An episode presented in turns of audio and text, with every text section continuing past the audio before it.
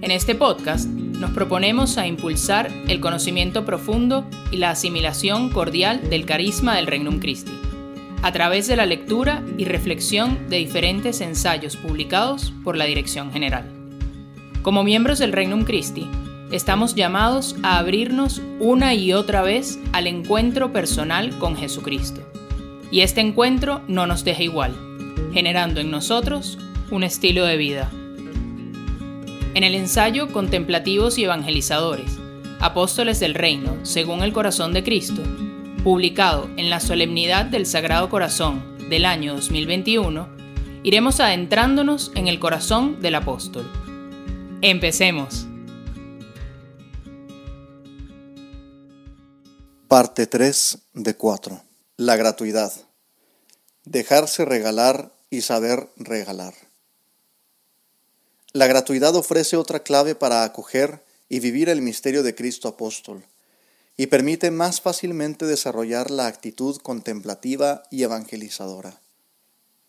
La Sagrada Escritura nos presenta la invitación de Dios de acercarnos a Él para recibir gratis sus dones.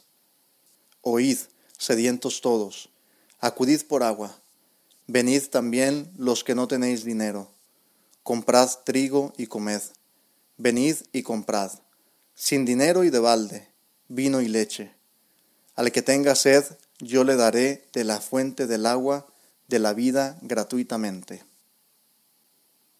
Dios es pura gratuidad. Desde toda la eternidad, las tres personas divinas se donan y acogen mutuamente. Y a nosotros nos crean y redimen sin necesidad alguna de hacerlo. En todo lo que la Santísima Trinidad hace, no tiene otro móvil que el deseo de donarse gratuitamente, por gracia, sin estar obligado a ello de ninguna manera. A nosotros, en cambio, nos cuesta vivir según esta lógica de recibir y dar. Tendemos más bien a tomar y quitar. Sentimos que hay cosas que nos corresponden y otras que no merecemos. Esa mentalidad de mercader y justiciero nos mantiene a la defensiva, encerrados en nosotros mismos, como el rico Epulón, incapaces de acoger y donar. Sin embargo, nuestro corazón añora esa otra lógica del amor gratuito, porque solo en ella nos encontramos genuinamente a nosotros mismos y a los demás. Dios hace que éste no sea un deseo vano, ya que creados a su imagen y semejanza, somos hijos del Padre Celestial, que hace salir el sol sobre buenos y malos y llover sobre justos e injustos. El primer paso para entrar en la gratuidad es vivir atentos al amor de Dios en todo lo que nos rodea. Para ello basta concederse, y a veces imponerse, momentos en los que no producimos ni consumimos, sino que simplemente nos mostramos receptivos a lo que nos es dado.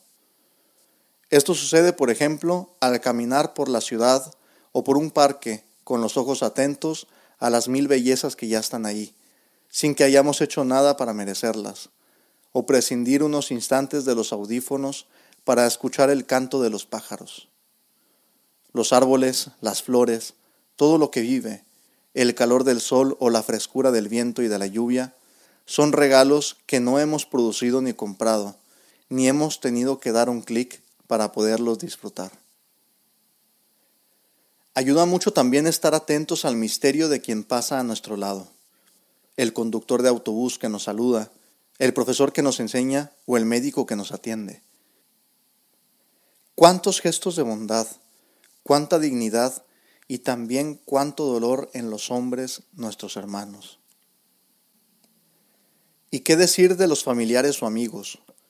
Vale la pena apartar los ojos de la pantalla para acoger la presencia de quien nos quiere y espera nuestro amor. Es bueno obligarnos a veces a apagar la música o a desconectarnos de las redes sociales para tomar conciencia de Dios que nos provee de todo en abundancia para que lo disfrutemos. No es entrar en un vacío o en un silencio muerto, sino percatarnos de cuánta luz nos rodea, de cuánta armonía resuena en lo que nos es dado.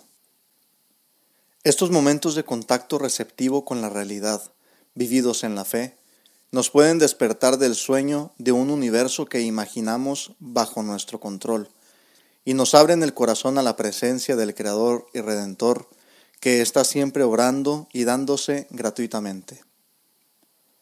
En el corazón atento nace la reverencia, la intuición de cuán dignas y bellas son las criaturas del Señor, y mucho más el mismo Creador que se manifiesta en ellas. La atención no se dirige solo hacia afuera.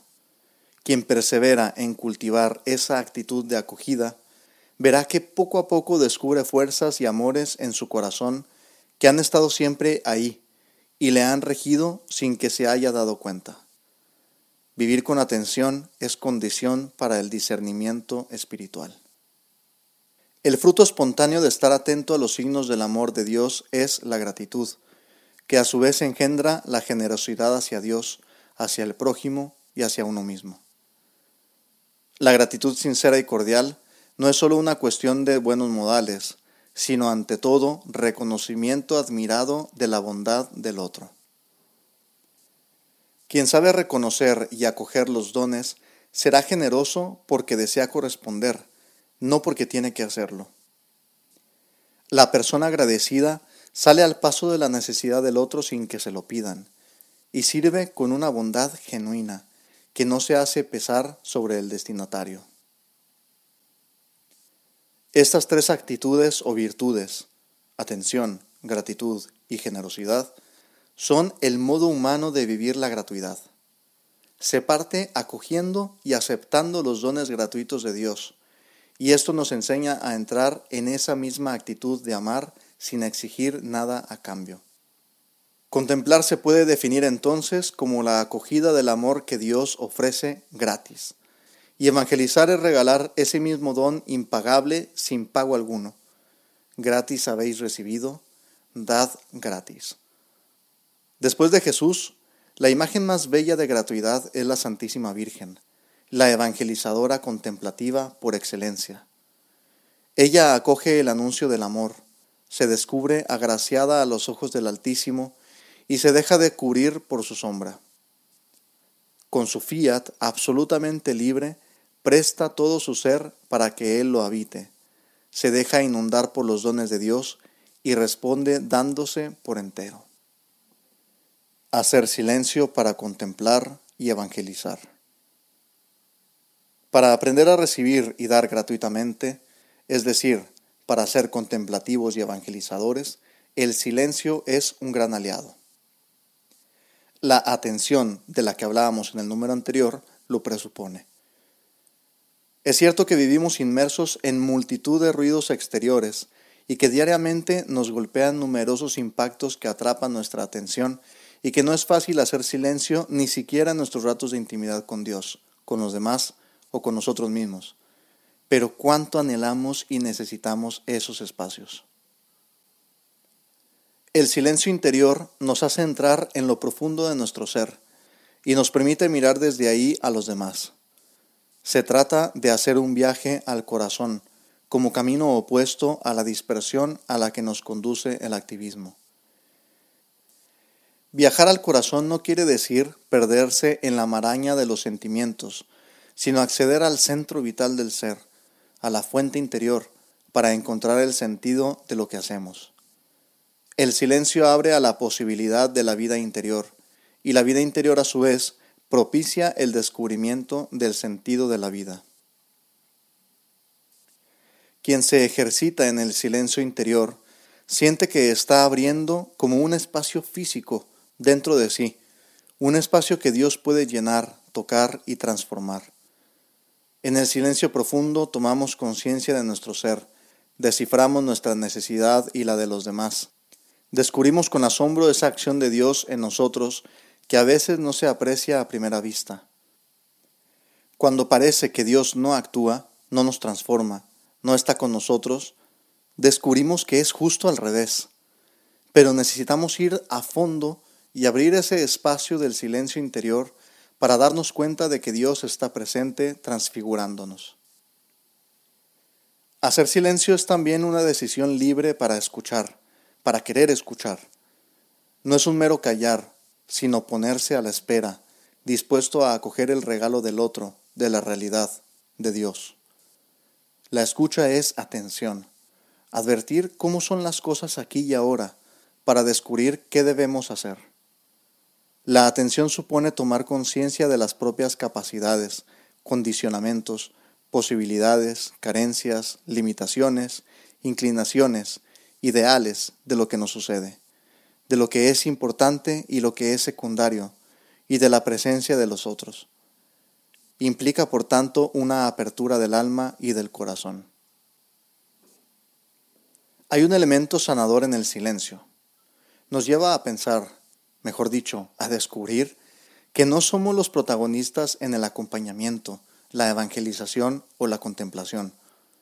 Nos permite estar verdaderamente abiertos y dispuestos a lo imprevisto. El silencio nos libera de toda autosuficiencia o deseo de impresionar. No nos deja olvidar que somos limitados, pero que nos acompaña aquel que bendice y multiplica nuestros cinco panes y dos peces.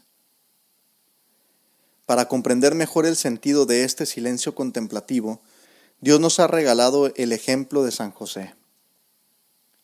No hay palabras en boca de San José a lo largo de los Evangelios. Sin embargo, desde su condición de padre y jefe de la Sagrada Familia, San José mira al niño Jesús en el pesebre y descubre en él la ternura divina que se revela en la fragilidad humana. Luego, es testigo de la adoración de los pastores y los magos y escucha con asombro y dolor la profecía de Simeón. Años más tarde, después de tres días de angustiosa búsqueda, San José se encuentra ante la admiración de los doctores de la ley frente a la inteligencia y las respuestas de Jesús. Finalmente, ya desde la casa y el taller de Nazaret, San José contempla a Jesús mientras éste crece en sabiduría, en estatura y en gracia ante Dios y ante los hombres. La contemplación discreta y cotidiana de San José a su Hijo Jesús le permitió conocerle y a la vez conocerse a sí mismo, para así descubrir y cumplir valientemente la misión que la providencia le había confiado.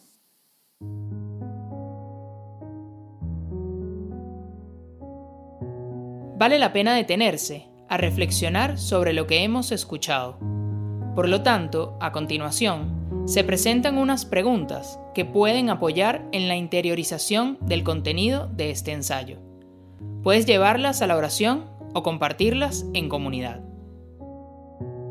Deseo una lógica de gratuidad en mi vida. La he experimentado. ¿Qué me deja?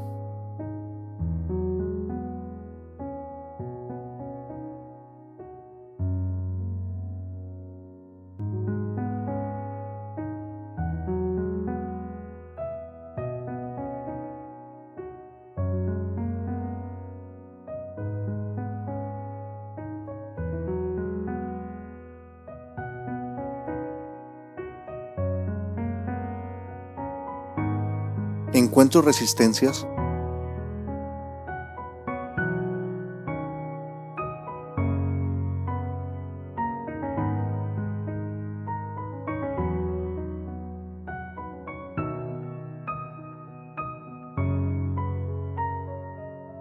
¿Qué cosas concretas del día de hoy le agradezco a Dios?